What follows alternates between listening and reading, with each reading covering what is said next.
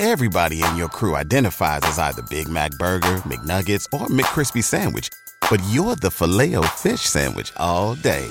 That crispy fish, that savory tartar sauce, that melty cheese, that pillowy bun. Yeah, you get it. Every time. And if you love the filet of fish, right now you can catch two of the classics you love for just $6. Limited time only. Price and participation may vary. Cannot be combined with any other offer. Single item at regular price. Ba da ba ba ba. ¿Te preocupas por tu familia? Entonces, ¿por qué darles solo huevos ordinarios cuando pueden disfrutar de lo mejor? Eggland's Best, los únicos huevos con ese delicioso sabor fresco de granja, además de la mejor nutrición, como 6 veces más vitamina D, 10 veces más vitamina E y 25% menos de grasa saturada que los huevos regulares, además de muchos otros nutrientes importantes. Así que, dales los mejores huevos. Eggland's Best, mejor sabor, mejor nutrición, mejores huevos.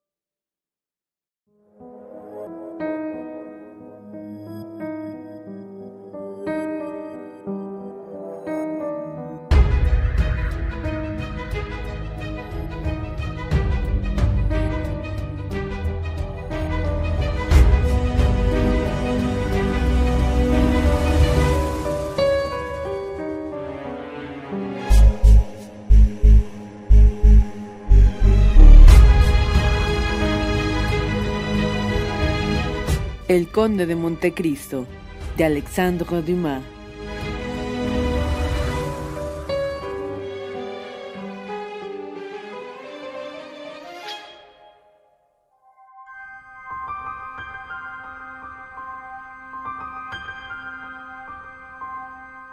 Capítulo noveno. La noche de bodas. Como hemos dicho, Bilford tomó el camino de la casa de Grand Cours y de la casa de la marquesa de San Meran, donde encontró a los convidados tomando café en el salón después de los postres. Renata la guardaba con una impaciencia de que participaban todos, por lo que la acogida que tuvo fue una exclamación general. Hola, señor cortacabezas, columna del Estado, moderno bruto realista, exclamó uno de los presentes. ¿Qué hay de nuevo? ¿Nos amenaza quizá otro régimen del terror? preguntó otro. Ha salido de su caverna el ogro de Córcega, añadió un tercero. Señora Marquesa, dijo Bilford acercándose a su futura suegra. Vengo a suplicarle que me perdone. La necesidad me obliga a dejarles. Tendré el honor, señor Marqués, de hablarle un instante en secreto. Tan grave es el asunto, murmuró la marquesa al notar la nube que ensombrecía el rostro de Bilford. Tan grave que me obliga a despedirme de usted para una corta audiencia. Mire si será grave, añadió volviéndose a Renata. ¿Va a partir? exclamó Renata sin poder ocultar la emoción que le causaba esta noticia inesperada. Ay, señorita, es necesario, respondió Bilford. ¿A dónde va? preguntó la marquesa. Es un secreto, señora. Sin embargo, si alguno de estos señores tiene algo que mandar para París, sepa que un amigo mío que está en sus órdenes partirá esta misma noche. Todos se miraron unos a otros. ¿No me ha pedido una entrevista? preguntó el marqués. Sí, pasemos y le place a su gabinete. El marqués tomó del brazo a Bilford y salió con él. Vamos, hable. ¿Qué es lo que ocurre? exclamó el marqués cuando llegaron al gabinete. Cosas que creo de alta importancia y que exigen que me traslade a París inmediatamente. Ante todo, marqués, y perdóneme lo indiscreto de la pregunta que le hago. Tengo en papel toda mi fortuna, unos seiscientos o setecientos mil francos. Pues véndalo, véndalo enseguida, o de lo contrario se va a ver arruinado. ¿Cómo quiere que desde aquí lo venda? ¿Verdad que tiene un corresponsal banquero? Deme una carta para él encargándole que venda esos créditos sin perder tiempo. Quizá llegaré tarde. Diablo. exclamó el marqués. Entonces no perdamos ni un minuto. Y sentándose a la mesa, se puso a escribir a su banquero una carta, encargándole que vendiera cualquier precio. Ahora que tengo esta carta, dijo Bilford, guardándola cuidadosamente en su cámara, necesito otra. ¿Para quién? Para el rey. ¿Para el rey? Sí, pero yo no me atrevo a escribir directamente a su Majestad. Tampoco se la pido a usted, sino que le encargo que se la pida al señor Salvieux. Es necesario que me dé una carta que me ayude a llegar hasta el rey sin las formalidades y etiquetas que me harán perder un tiempo precioso. Pero, ¿no podría servirle el guardasellos de intermediario? Tiene entrada en las tullerías a todas horas. Sí, mas no quiero partir con otro mérito de la nueva de que soy portador. ¿Comprende? El guardasello se lo probaría todo hasta mi parte en los beneficios. Baste, marqués, con esto que digo. Mi fortuna está asegurada si llego antes que nadie a las tullerías. porque voy a prestar al rey un servicio que jamás podrá olvidar. En ese caso, amigo mío, vaya a hacer sus preparativos mientras yo hago que Salvio escriba esta carta. Dentro de un cuarto de hora tengo que estar en la silla de postas. Haga parar el carruaje en la puerta. Me disculpará, ¿no es verdad?, con la señora Marquesa y con Renata, a quien dejo en ocasión tan grata con el más profundo sentimiento. En mi gabinete la encontrará a la hora de su partida. Gracias mil veces. No olvide la carta. El marqués llamó y poco después se presentó un lacayo. Diga al conde de Salvio que le espero aquí. Ya puede irse, continuó el marqués dirigiéndose a Bilford. Bueno, al instante estoy de regreso. Y Bilford salió de la estancia apresuradamente, pero se le ocurrió al llegar a la calle que un sustituto del procurador del rey podría ocasionar la alarma de un pueblo con que se le viese andar muy deprisa. Volvió pues a su paso ordinario, que era en verdad digno de un juez. Junto a la puerta de su casa le pareció distinguir una cosa como un fantasma blanco que le esperaba inmóvil.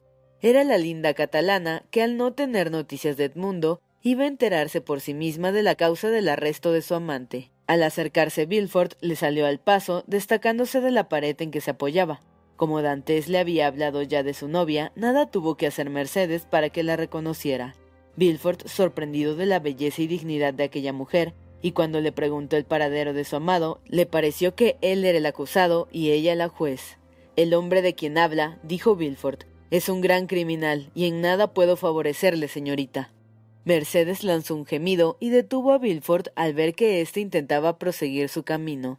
Pero dígame al menos dónde está para que pueda siquiera informarme si vive aún o ha muerto. Ni lo sé, ni eso me atañe a mí, respondió Bilford y molestado por aquellos ojos penetrantes y aquel ademán de súplica, rechazó Bilford a Mercedes y entró en su casa cerrando apresuradamente la puerta y dejando a la joven entregada al dolor y a la desesperación. Pero el dolor no se deja rechazar tan fácilmente. Parecido a la flecha mortal de que habla Virgilio, el hombre herido por él lo lleva siempre consigo.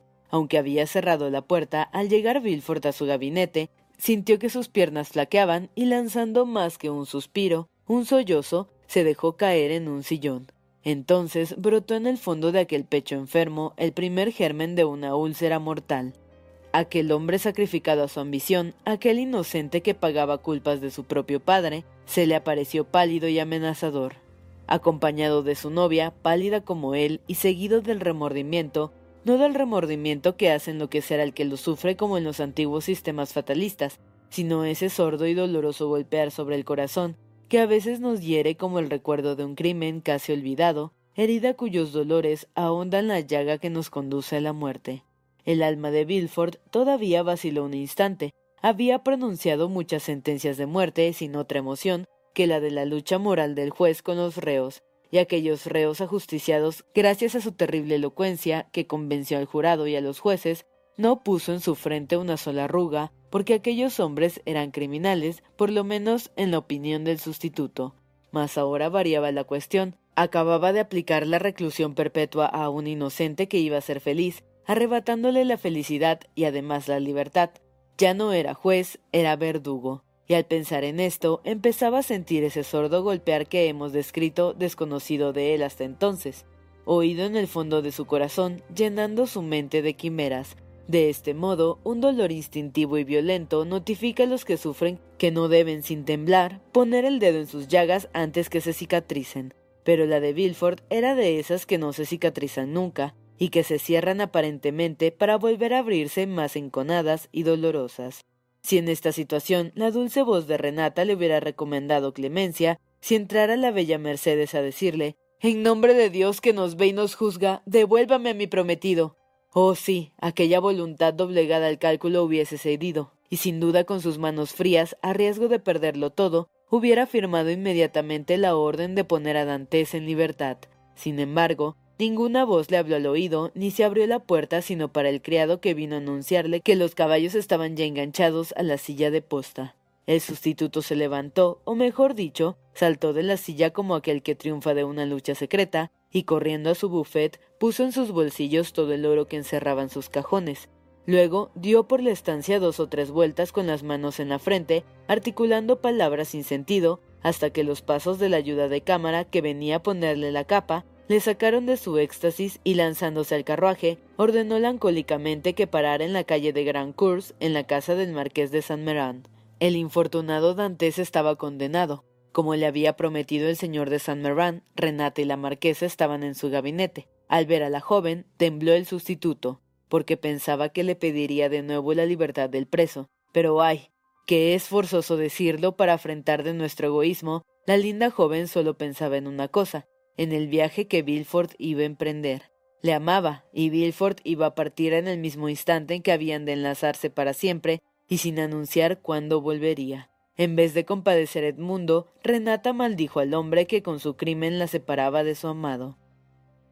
¿Qué era entre tanto de Mercedes? La pobre había encontrado a Fernando en la esquina de la calle de la Logia, a Fernando que había seguido sus huellas y volviendo a los catalanes, se arrojó en su lecho moribunda y desesperada.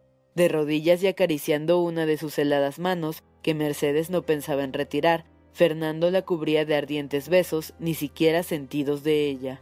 Así transcurrió la noche. Cuando no tuvo aceite se apagó la lámpara, pero Mercedes no advirtió la oscuridad, como no había advertido la luz. Hasta la aurora vino sin que ella la advirtiese. El dolor había puesto en sus ojos una venda que no la dejaba ver más que Edmundo. Ah, está aquí. exclamó al fin volviéndose a Fernando. Desde ayer no le he abandonado un momento, respondió éste lanzando un suspiro. El señor Morrel, por su parte, no se había desanimado. Supo que Dantes, después de su interrogatorio, fue conducido a una prisión y entonces corrió a casa de todos sus amigos y con todas aquellas personas de Marsella que gozaban de alguna influencia, pero ya corría el rumor de que Dantes había sido preso por agente bonapartista y como en esa época hasta los visionarios tenían por insensatez cualquier tentativa de Napoleón para recobrar su trono, el buen Morrel, acogido con frialdad de todos, regresó a su casa desesperado, aunque confesando que el lance era crítico y que nadie podría disminuir su gravedad. Caderus también se había inquietado mucho por su parte. En lugar de revolver el mundo como Morrel, en vez de hacer algo por Edmundo, se encerró con dos botellas en su cuarto e intentó ahogar su inquietud por medio del embriaguez. Pero en la situación moral en que se hallaba, eran poco dos botellas para hacerle perder el juicio. Lo perdió, sin embargo, lo suficiente para impedirle que fuese a buscar más vino, y demasiado poco para borrar sus recuerdos, con lo que puesta la cabeza entre manos sobre la mesa coja, y al lado de sus dos botellas, se quedó como si dijéramos entre dos luces, viendo danzar a la de su candil aquellos espectros de que se ha henchido Hoffman sus libros empapados en ron. Danglars era el único que no estaba inquieto ni atormentado, sino más bien alegre por haberse vengado de un enemigo, asegurando en el faraón su empleo que temía perder. Danglars era uno de esos hombres calculistas que nacen con una pluma detrás de la oreja y un tintero por corazón. Para él todas las cosas del mundo eran sumas o restas y un número de más importancia que un hombre cuando el número podía aumentar la suma que el hombre podía disminuir. Danglars se había acostado a la hora de costumbre y durmió tranquilamente. Después de recibir Bilford la carta del señor Salvieux, y besando a Renata en las dos mejillas y en la mano a la marquesa de Saint Mervan, y de despedirse del marqués con un apretón de manos, corría la posta por el camino de Es padre de Dantes, se moría de dolor y de inquietud. En cuanto a Edmundo, ya sabemos cuál era su suerte.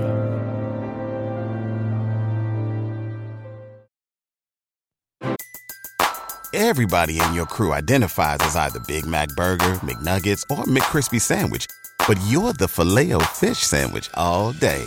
That crispy fish, that savory tartar sauce, that melty cheese, that pillowy bun.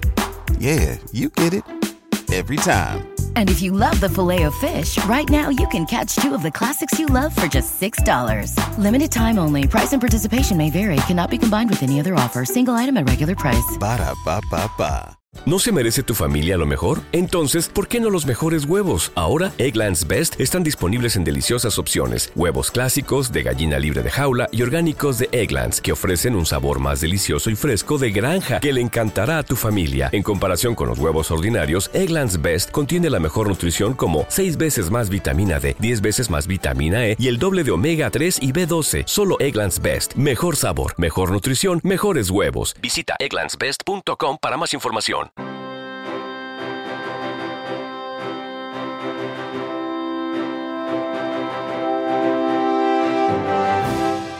Capítulo 10. El gabinete de las Tullerías.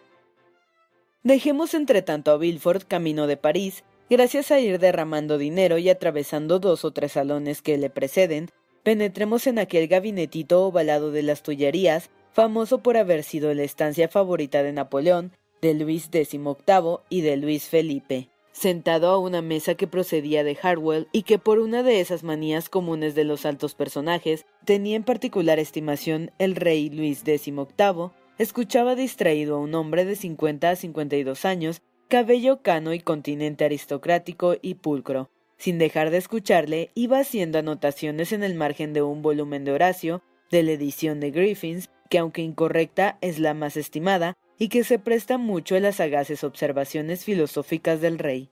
Decía pues, caballero, murmuró el rey, que estoy muy inquieto, señor. ¿De veras ha visto acaso en sus sueños siete vacas gordas y siete vacas flacas? No, señor, pues esto anunciaría solamente siete años de abundancia y otros siete de hambre, que con un rey tan previsor como su Majestad no se deben de temer. Entonces, ¿qué otros cuidados le apenan, mi querido Blacas? Creo, señor, y lo creo fundamentalmente que se va formando una tempestad hacia el lado del mediodía. Y bien, mi querido conde, respondió Luis XVIII, le creo mal informado y sé positivamente que hace muy buen tiempo allá abajo. Aunque hombre de talento, Luis XVIII gustaba a veces de burlarse. Señor, dijo el señor de Blacas, aunque no fuese sino para tranquilizar a un fiel servidor, ¿no podría su Majestad enviar al Languedoc, a la Provenza y al Delfinado Hombres fieles que informaran sobre la situación política de aquellas tres provincias. Camino surdis, respondió el rey, prosiguiendo en sus notas a Horacio.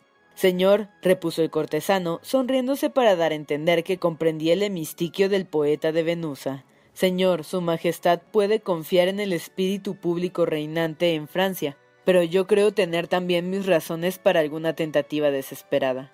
¿De quién? De Bonaparte, o por lo menos de sus partidarios. Mi querido Blacas, dijo el rey, sus temores no me dejan trabajar, y usted, señor, con vivir tan tranquilo me quita el sueño. Espere, espere, se me ocurre una excelente nota acerca de aquello del pastor cum traeret. Ya continuará luego. Hubo un momento de silencio durante el cual Luis XVIII escribió con una letra todo lo microscópica que pudo una nota nueva al margen de su Horacio, y dijo luego levantándose con la satisfacción del que se imagina haber concedido una idea cuando no ha hecho sino comentarlas de otro. Prosiga, querido conde, prosiga. Señor, dijo Blacas que por un momento abrigó la esperanza de explotar a Villefort en su favor. Obligado me veo a decirle que no son simples rumores lo que sin fundamento me inquieta. Un hombre merecedor de mi confianza, un hombre de saber, a quien he dado el encargo de vigilar el mediodía, el conde vaciló al pronunciar estas palabras. Llega en posta en este mismo instante a decirme el rey está amenazado de un gran peligro. Por eso he venido a advertirle, señor. Mala sabido mun, continuó anotando Luis XVIII. ¿Me ordena su majestad que no insiste en esto otra vez? No, mi querido conde, pero alargue la mano. ¿Cuál? La que quiera, ahí a la izquierda. Aquí, señor. Digo que a la izquierda y busca a la derecha. Quise decir a mi izquierda hallará allí un informe del ministro de Policía con fecha de ayer. Pero calla, aquí aparece en persona el señor Dandré. ¿No ha dicho que era el señor Dandré? exclamó Luis XVIII dirigiéndose a Lugier, que en efecto acababa de anunciar al ministro de Policía. Sí, señor, el barón de Dandré, repuso Lugier. Justamente, repuso Luis XVIII con imperceptible sonrisa. Entre, varón, entre, y diga al duque lo que sepa más reciente del señor Bonaparte, no disimule la gravedad de la situación si la tiene, sea lo que fuere. Veamos, ¿es en efecto la isla de Elba un volcán pronto a vomitar sobre nosotros las llamas de la guerra? ¿Vela, horrida vela? El señor D'Andrés se pavoneó con gracia, apoyando las manos en el respaldo de un sillón, y contestó ¿Se ha dignado su majestad pasar los ojos por mi informe de ayer? Sí, sí, pero dígaselo al conde. Dígale lo que reza ese informe que no puede encontrar. Explíquele lo que hace el usurpador en su isla. Señor, dijo el varón al conde, todos los vasallos de su Majestad deben de regocijarse con las noticias que tenemos de la isla de Elba. Bonaparte. Y el señor Dandré fijó los ojos en Luis XVIII, que ocupado en escribir una nota, no levantó la cabeza. Bonaparte, continuó el varón, se aburre mucho y pasa los días de sol a sol viendo trabajar a los mineros de Porto Longone. Y se rasca para distraerse, añadió el monarca. ¿Se rasca? preguntó el conde. ¿Qué quiere decir su majestad? Olvida, mi querido conde, que ese coloso, ese héroe, ese semidios, sufre una enfermedad cutánea que le consume. Y hay más, señor conde, continuó el ministro de Policía. Estamos casi seguros de que dentro de poco tiempo estará loco. Loco. De remate, su cabeza se debilita. Tan pronto llora mares como ríe carcajadas. Otras veces se pasa las horas muertas arrojando al mar piedrecitas y al verlas rebotar en la superficie se queda tan satisfecho como si hubiera ganado otro marengo a otro Austerlitz. No me diga que estos son síntomas de locura. O de sobrado juicio, señor varón, dijo Luis XVIII riendo. Arrojando piedrecitas a la mar, se solazaban los grandes capitanes del tiempo antiguo. Lea sino de Plutarco la vida de Cipión el africano. A la vista de estos dos hombres tan tranquilos, el señor de Blacas vaciló unos instantes porque no había querido decirle todo lo que sabía, sino lo que le bastaba alarmarle para no perder todo el valor de su secreto. Vamos, vamos, Dandré, dijo Luis XVIII. Blacas aún no está convencido. Cuéntele la conversión del usurpador. El ministro de policía se inclinó. Conversión del usurpador, murmuró el conde mirando al rey y a Dandré. El usurpador se ha convertido. Del todo, querido conde. ¿Pero a qué? A los buenos principios. Vamos, explíqueselo, varón. Escuche, pues, dijo el ministro con mucha gravedad.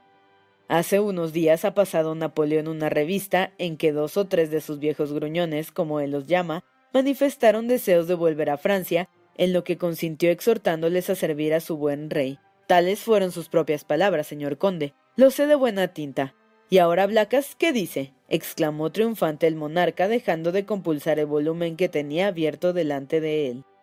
Digo, señor, que o el ministro de policía o yo nos equivocamos, pero como es imposible que el equivocado sea él, que tiene el cargo de velar por su majestad, es más probable que yo lo sea. No obstante, señor, yo en lugar suyo interrogaría por mí mismo la persona que aludo, y por mi parte insistiré en que siga su majestad este consejo. Enhorabuena, conde, preséntemelo y lo recibiré, pero con las armas en la mano, señor ministro, ¿tiene alguna parte de fecha más moderna que este, que es el 20 de febrero y estamos a 3 de marzo? No, señor, pero lo estaba esperando de un momento a otro cuando salí esta mañana, y es posible que haya llegado durante mi ausencia. Vaya pues a la prefectura, y si no ha llegado, dijo riendo Luis XVIII. Invente uno, sería la primera vez, ¿eh? Oh, señor, dijo el ministro, a Dios gracias nada hay que inventar en cuanto a eso, porque todos los días nos llueven denuncias y muy detalladas de infelices que creen hacer un servicio y esperan que se les pague. La mayor parte ven visiones, pero esperan que la casualidad las convierta hoy o mañana en realidad. Está bien, vaya y tenga en cuenta que le espero, dijo el rey Luis XVIII. No haré sino ir y volver. Antes de diez minutos estoy de vuelta. Yo, señor, voy en busca de mi mensajero, dijo el señor de Blaca. Aguarde, aguarde un instante, respondió Luis XVIII. A decir verdad, conde, debo cambiarle las armas del escudo. Pondrá desde ahora un águila volando con una presa entre sus garras que pugna en vano por escapársele. Y esta divisa, tenaz.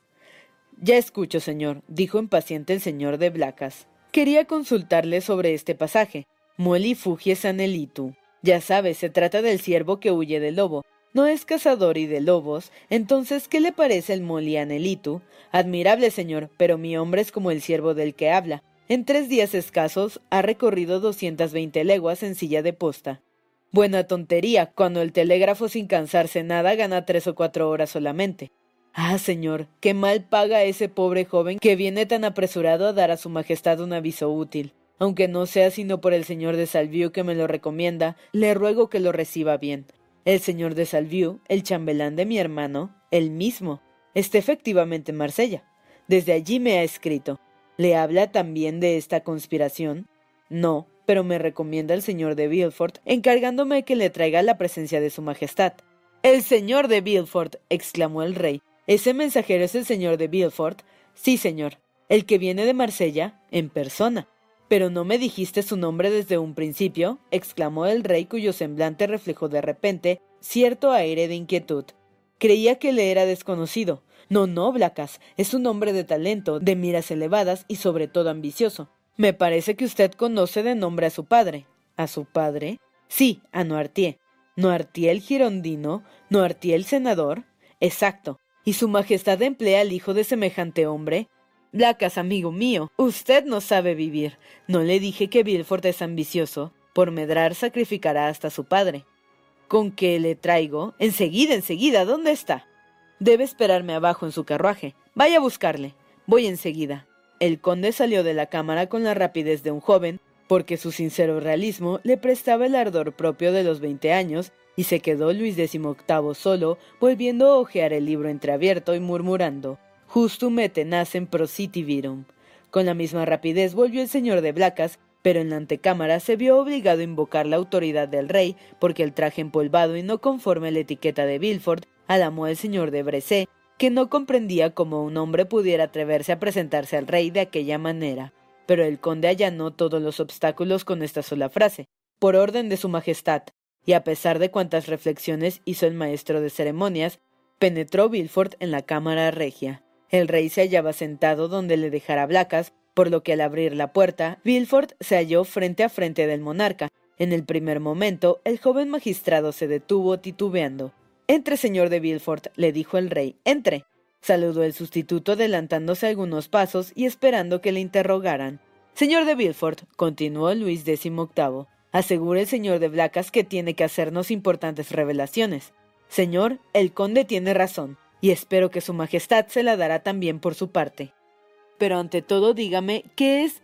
¿Es en su opinión el mal tan grave como me lo quieren hacer creer? Señor, yo lo creo gravísimo, pero no irreparable merced a mis precauciones, así lo espero. Hable, hable todo lo que quiera, caballero, dijo el rey que empezaba a contagiarse del temor del señor Blacas y del que revelaba también la voz de Bilford. Hable, y sobre todo comience por el principio porque me gusta el orden de las cosas.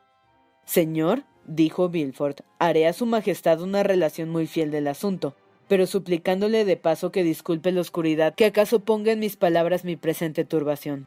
Una mirada del rey después de este exordio insinuante aseguró a Bilford de que se le escuchaba con benevolencia. Señor, continuó, he venido a París con toda la celeridad posible a anunciar a su Majestad que en el ejército de mis funciones he descubierto no una de esas conspiraciones vulgares e insignificantes como las que se urden todos los días, así por el ejército como por la gente del pueblo, sino por una verdadera conspiración que amenaza nada menos que al trono de su Majestad. Señor, el usurpador se ocupa en armar tres navíos, medita un proyecto insensato quizás, pero por esto mismo terrible. En estos momentos debe haber salido de la isla de Elba, ignoro en qué dirección, pero seguramente intentará un desembarco en Nápoles, en las costas de Toscana o quizá en nuestro mismo suelo. Su Majestad no ignora que el soberano de la isla de Elba mantiene aún relaciones con Italia y con Francia. Sí, lo sé, caballero, dijo el rey muy conmovido, y hace poco nos avisaron de que en la calle de Santiago se efectuaban reuniones bonapartistas. Pero continúe, se lo ruego. ¿Cómo obtuvo esas noticias?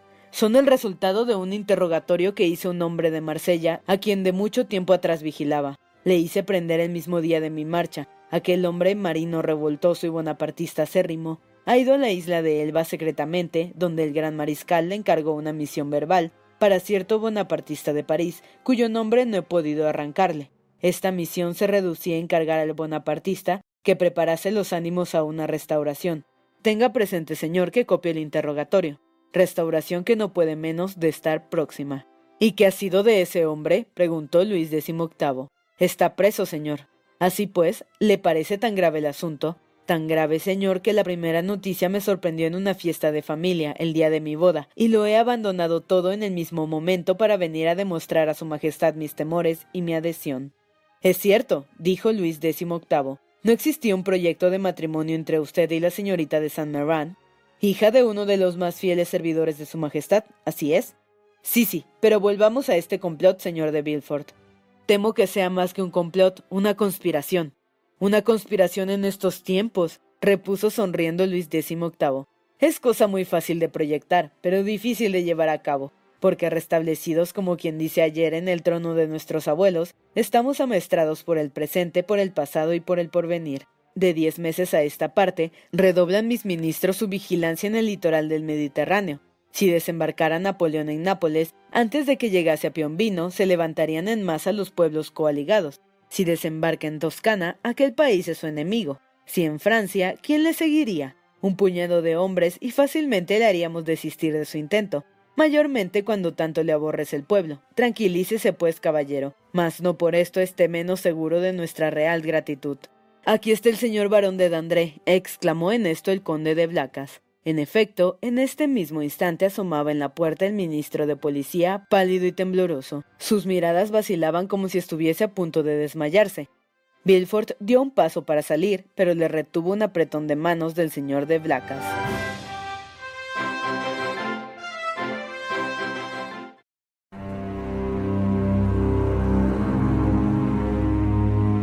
Capítulo 11. El logro de Córcega. Al contemplar aquel rostro tan alterado, el rey Luis XVIII rechazó violentamente la mesa a la que estaba sentado. ¿Qué tiene, señor varón? exclamó. Está turbado y vacilante. ¿Tiene alguna relación eso con lo que decía el conde de Blacas y lo que acaba de confirmarme el señor de Villefort? Por su parte, el conde de Blacas se acercó también al varón, pero el miedo del cortesano impedía el triunfo del orgullo del hombre. En efecto, en aquella sazón era más ventajoso para él verse humillado por el ministro de policía que humillarle en cosa de tanto interés. Señor, balbuceó el varón. Acabe, dijo Luis XVIII. Cediendo entonces el ministro de policía a un impulso de desesperación, corrió a postrarse a los pies del rey, que dio un paso hacia atrás frunciendo las cejas. ¿No hablará? dijo. Oh, señor, qué espantosa desgracia. No soy digno de lástima, jamás me consolaré.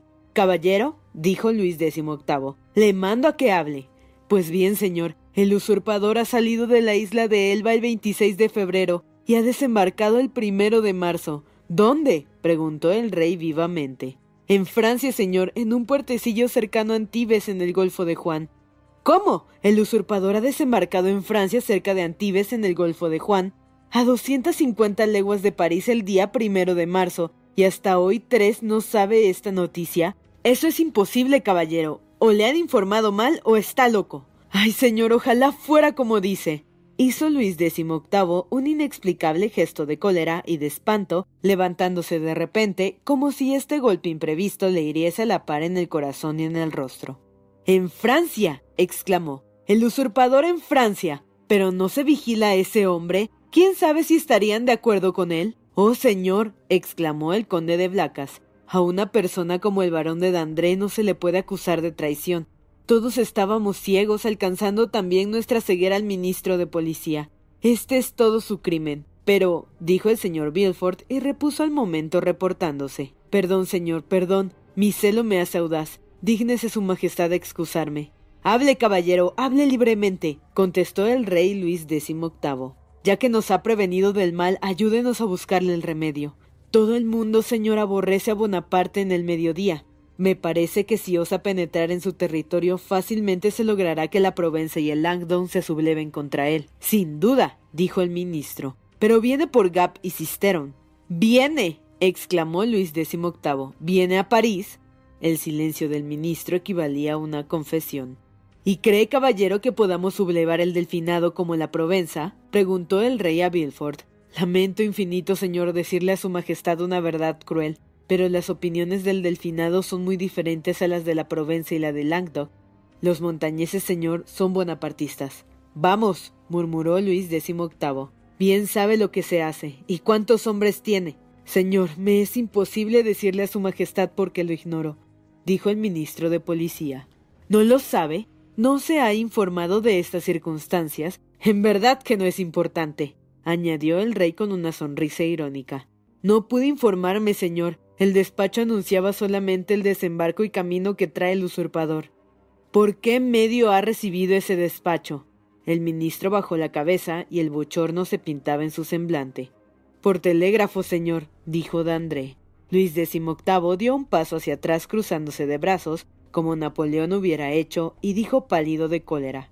Con que una coalición de siete ejércitos ha derrocado a ese hombre con que un milagro de Dios me ha restituido el trono de mis padres tras veintitrés años de exilio, con que he estudiado, sondeado y analizado en este destierro los hombres y las cosas de esta Francia, mi tierra de promisión, para que al llegar al goce de mis anhelos, el mismo poder de que dispongo se escape de mis manos para aniquilarme.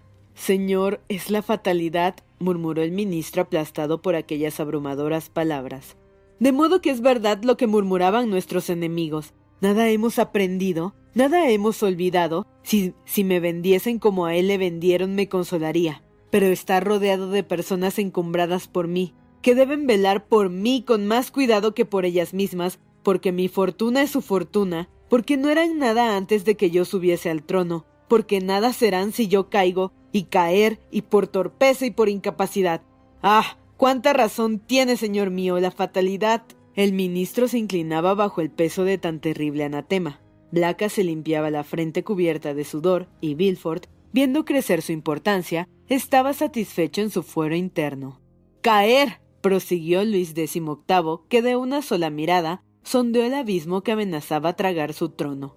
Caer y saber por el telégrafo la noticia. Oh, mejor quisiera subir al cadalso de mi hermano Luis XVI, que bajar así las escaleras de las Tullerías, expuesto de ese modo al ridículo. ¿Sabe, caballero, lo que el ridículo puede en Francia? No lo sabe, aunque debiera saberlo. Señor, señor, murmuró el ministro, por piedad. Acérquese, señor de Villefort, continuó el rey encarándose con el joven, que de pie y un tanto retirado observaba el desarrollo de esta conversación en que se trataba el destino de un reino. Acérquese y diga a este caballero que pudo saber antes lo que no supo. Señor, era materialmente imposible adivinar proyectos que el usurpador ocultaba a todo el mundo. Materialmente imposible, gran palabra. Desgraciadamente hay palabras tan grandes como grandes hombres. Ya conozco a ellas y a ellos. Imposible a un ministro que cuenta con una administración, con oficinas, con agentes, con gendarmes, con espías, con un millón quinientos mil francos de fondos secretos. Imposible saber lo que pasa a setenta leguas de las costas de Francia. Pues oiga, este caballero no contaba con ninguno de tales recursos. Este caballero, simple magistrado, sabía más que usted con toda su policía, y hubiese salvado mi corona de tener como usted el derecho de dirigir un telégrafo. El ministro miró con una expresión de despecho a Villefort, que inclinó la cabeza con la modestia del triunfo.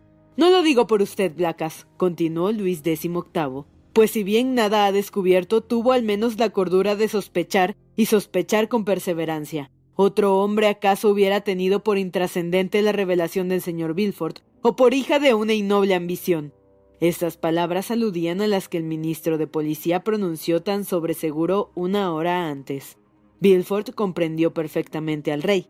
Otro en su lugar acaso se desvaneciera con el humo de la alabanza, pero temió crearse un enemigo mortal en el ministro de Policía, aunque lo tuviese por hombre perdido sin remedio. En efecto, aquel ministro que la plenitud de su poder no supo adivinar el secreto de Napoleón, podía en sus últimos instantes de vida política descubrir el de Villefort solamente con interrogar a Dantes.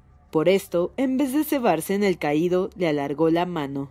Señor, dijo, la rapidez de este suceso debe probar a su Majestad que solo Dios podía impedirlo.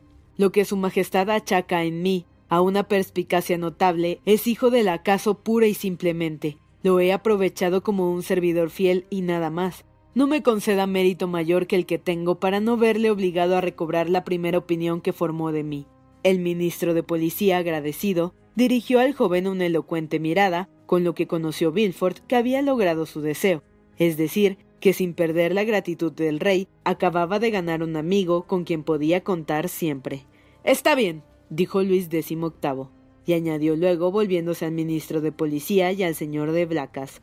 Pueden retirarse, señores. Lo que hay que hacer ahora atañe al ministro de la guerra. Afortunadamente, dijo el señor de Blacas, podemos contar con la Marina. Su Majestad sabe cuán adicta es a su gobierno según todos los informes. No me hable, conde, de informes, que ya sé la confianza que puedo poner en ellos. Y a propósito de informes, señor varón, ¿ha sabido algo nuevo sobre el asunto de la calle de Santiago? El asunto de la calle de Santiago exclamó el sustituto sin poder reprimir una exclamación, pero enseguida repuso. Perdón, señor, si mi adhesión a su Majestad hace que me olvide, no del respeto que le debo, que ese está grabado profundamente en mi corazón, sino de la etiqueta del palacio. Diga y haga lo que quiera, caballero, respondió el rey Luis XVIII. En esta ocasión ha adquirido el derecho de interrogar.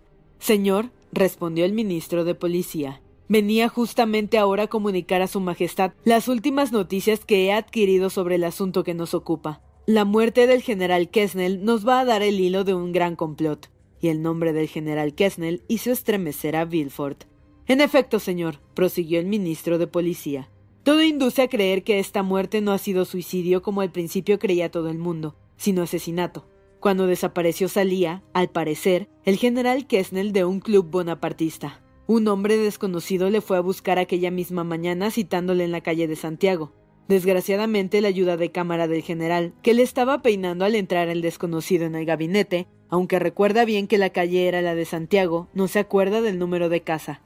A medida que el ministro daba estos pormenores al rey, Bilford, como pendiente de sus labios, mudaba instantáneamente de color. El monarca se volvió hacia él. No supone como yo, señor de Bilford, que el general, a quien se tenía justamente por adicto al usurpador, pero que en el fondo era todo mío, haya muerto víctima de una venganza bonapartista? Es probable, señor, respondió Bilford, pero no se conocen más detalles. Hemos dado con el nombre de la cita y se le sigue la pista. Se le sigue la pista, repitió el sustituto. Sí, el ayuda de cámara dio sus señas. Es un hombre de cincuenta a cincuenta y dos años, moreno, ojos negros, cejas espesas y bigote. Lleva un levitón azul abotonado y en el ojal la insignia de oficial de Legión de Honor. Ayer la policía siguió a un individuo exactamente igual en todo a ese sujeto, pero le perdió de vista en la esquina de la calle de Cockheron. Bilford tuvo que apoyarse en el respaldo de un sillón porque a medida que el ministro hablaba, se negaban sus piernas a sostenerle, pero cuando supo que el desconocido había escapado a la gente que le seguía, respiró a sus anchas. Busque a ese hombre, caballero, dijo el rey al ministro de policía, porque si es verdad como todo hace suponer que el general Kessnel que tan útil nos hubiera sido en estas circunstancias, ha caído bajo el puñal de un asesino bonapartista o no, quiero que los criminales sean castigados como se merecen. Bilford necesitó de toda su sangre fría para no dejar traslucir los terrores que le inspiraban estas palabras del rey. Cosa extraña, prosiguió el rey como bromeando. La policía cree haberlo dicho todo cuando dice se ha cometido un asesinato y haberlo hecho todo cuando añade he encontrado la pista de los culpables. Señor, confío en que Su Majestad quede completamente satisfecho esta vez. Ya veremos. No quiero detenerle más, varón. Vaya a descansar, señor de Bilford, que debe hallarse muy fatigado del viaje. Se aloja en la casa de su padre. Bilford se turbó visiblemente. No, señor, dijo. Me hospedo en el Hotel de Madrid, situado en la calle de Tournon. Pero supongo que le habrá visto. Señor, en cuanto llegué aquí fui a buscar al conde de Blacas, pero le verá. Ni siquiera trataré de hacerlo. Ah, es justo, dijo el rey sonriéndose como para probar que todas sus preguntas encerraban intención. Me olvidaba de que está algo reñido con el señor de Noirtier. Nuevo sacrificio a la causa real que debo recompensarle. La bondad con que me trata su majestad es ya recompensa tan sobre todos mis deseos que nada más tengo que pedir al rey. No importa, caballero, le tendremos presente, descuide. Entre tanto, esta cruz y quitándose el rey la cruz de la Legión de Honor que solía llevar en el pecho cerca de la cruz de San Luis, y por encima de las placas de la Orden de Nuestra Señora de Monte Carmelo y de San Lázaro, se la dio a Bilford que repuso Señor, Su Majestad se equivoca. Esta cruz es de oficial. Tómela. A fe mía, sea la que fuere, dijo el rey, que no tengo tiempo para pedir otra cosa. Blacas, haga que extiendan el diploma al señor de Bilford. Los ojos de éste se humedecieron con una lágrima de orgullosa alegría, Tomó la cruz y la besó. ¿Qué órdenes? dijo. Tiene su majestad que darme en este momento. Descanse el tiempo que le haga falta y tenga presente que si en París no puede servirme en nada, en Marsella puede ser muy al contrario.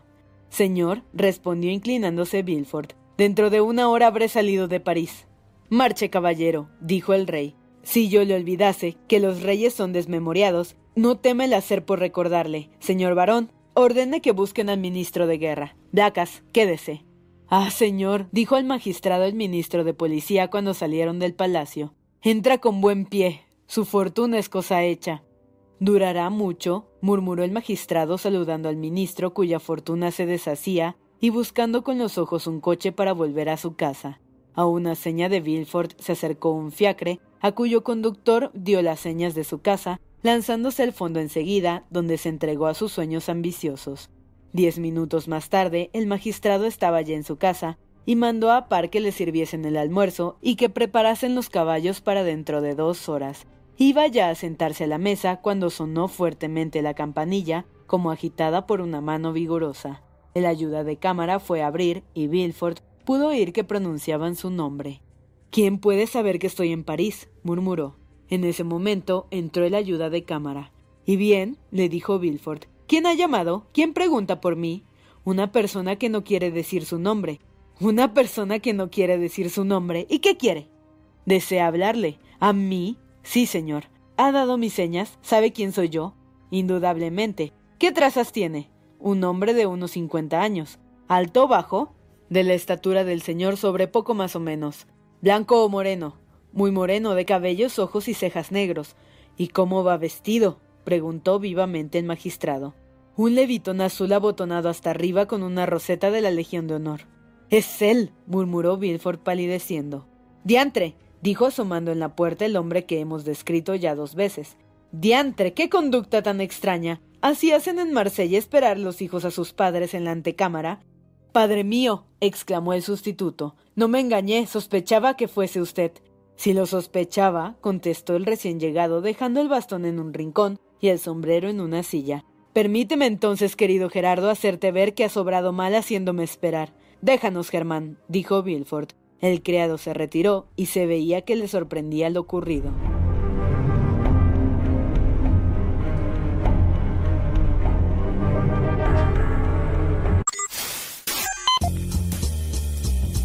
Te pierdas la continuación de esta historia. Capítulos todos los lunes, miércoles y viernes. Suscríbete. El Cuentero, con historias para tus oídos.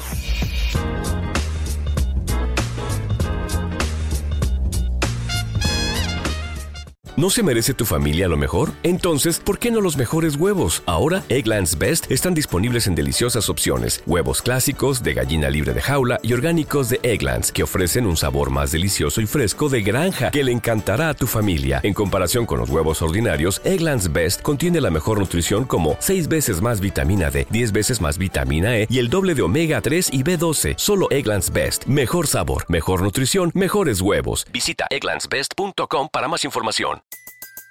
Everybody in your crew identifies as either Big Mac Burger, McNuggets, or McCrispy Sandwich. But you're the filet fish Sandwich all day. That crispy fish, that savory tartar sauce, that melty cheese, that pillowy bun. Yeah, you get it.